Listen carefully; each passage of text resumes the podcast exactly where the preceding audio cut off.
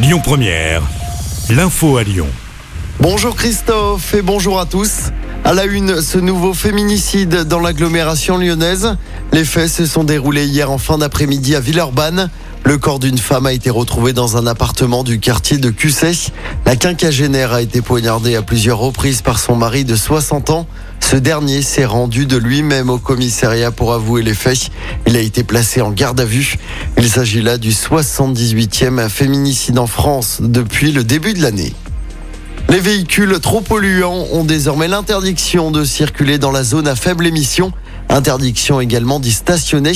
Ça concerne les véhicules critères 5 ou non classés.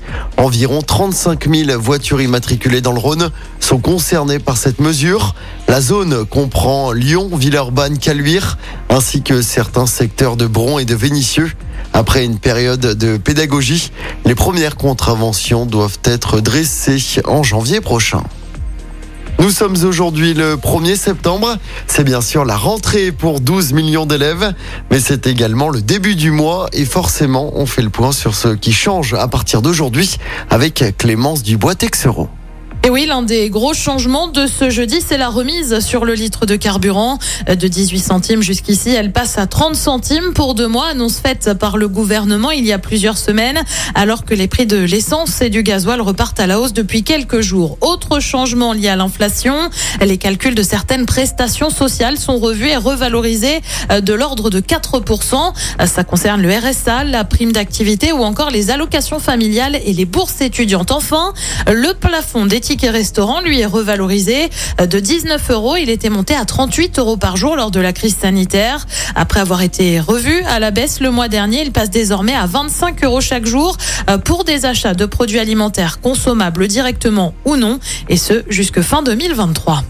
Merci Clémence et à noter également ce changement, cette fois prévu le 15 septembre, le versement de la prime exceptionnelle de rentrée à raison de 100 euros par foyer plus 50 euros par enfant à charge. Cette prime s'adresse aux familles les plus modestes. On passe au sport en football. L'OL retrouve la victoire en championnat. Après un match nul dimanche à Reims, l'OL s'est imposé 2-1 hier soir face à Auxerre. C'était au Groupama Stadium pour la cinquième journée de Ligue 1. Toko et Kambi et Tété ont marqué pour l'OL. Les Lyonnais qui se sont encore fait peur en fin de match. Au terme de cette journée, l'OL est toujours quatrième. L'OL compte trois points de retard sur le trio de tête avec un match en moins.